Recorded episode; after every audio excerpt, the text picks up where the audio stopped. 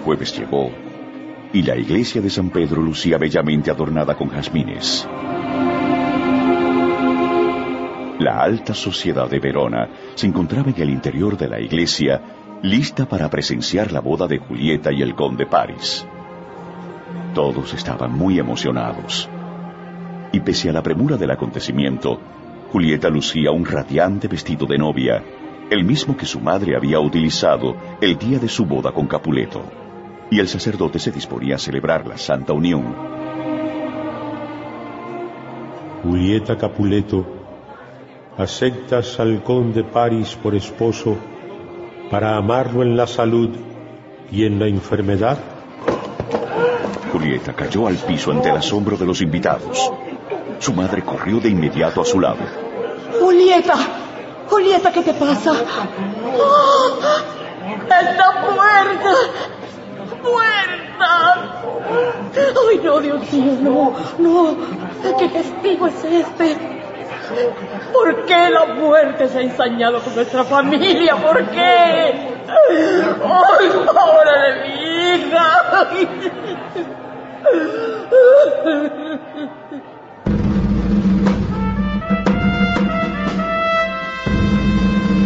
La supuesta muerte de Julieta Capuleto cayó como una verdadera tragedia en la población de Verona. Todos guardaron un luto absoluto. En las calles podía respirarse el pesar por lo ocurrido. Los rumores entre los pobladores no se dejaron esperar. Es una maldición. Los Montesco y los Capuleto están pagando con su sangre todo el odio que han derramado de generación en generación. La ceremonia para la sepultura del cuerpo de Julieta fue una de las más que se tuviera memoria en toda Italia. La cripta de los Capuleto era sólo comparable con la elegante cripta de los Montesco. El cuerpo inerte de Julieta fue vestido con seda y en su cabeza se le colocó una corona de rosas blancas como símbolo de pureza.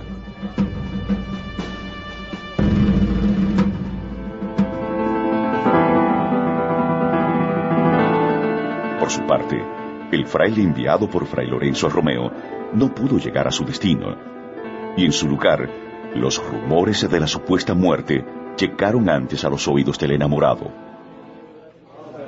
Es la peor tragedia de todos los tiempos. Pero era tan bella, la más bella de todo Verona. Buen día, caballeros. ¿Qué ha ocurrido?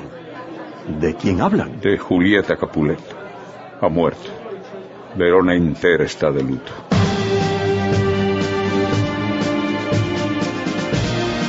No puede ser. Eso debe ser una mentira. No.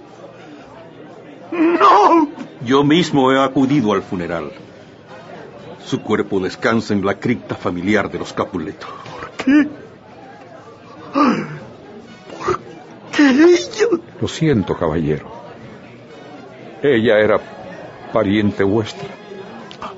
No. No era nada mío. Con permiso.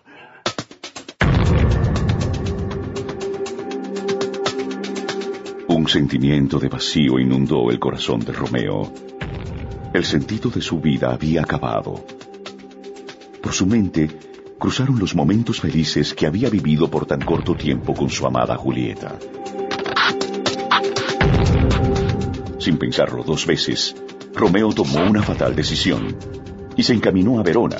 Decidido, acudió al boticario del pueblo y cubriéndose el rostro entró a su casa. Necesito un veneno efectivo, boticario. Pero, señor, eh, ¿por qué os cubrís el rostro? Que me deis el veneno, te digo. No hagáis preguntas. Aquí está el dinero. Pero... No puedo vender el veneno así, de fácil. Escuchadme bien, boticario. Os he pagado bien y no quiero preguntas. Necesito el veneno más efectivo que tengáis. Aquí tenéis, señor.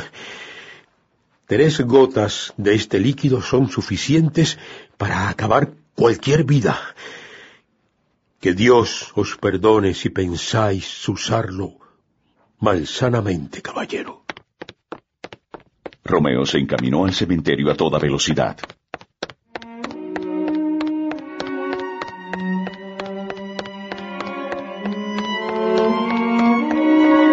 Y con el dolor oprimiéndole el pecho, llegó hasta la cripta de la familia Capuleto. Con temor, abrió la puerta y vio a su amada tendida sobre una losa de mármol. ¿Qué, amada mía? ¿Por qué? El destino tenía que haberse ensañado con nuestro amor.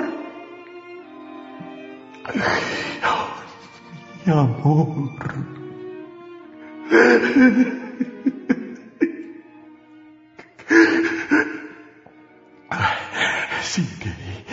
No tengo fuerzas para seguir viviendo y prefiero morir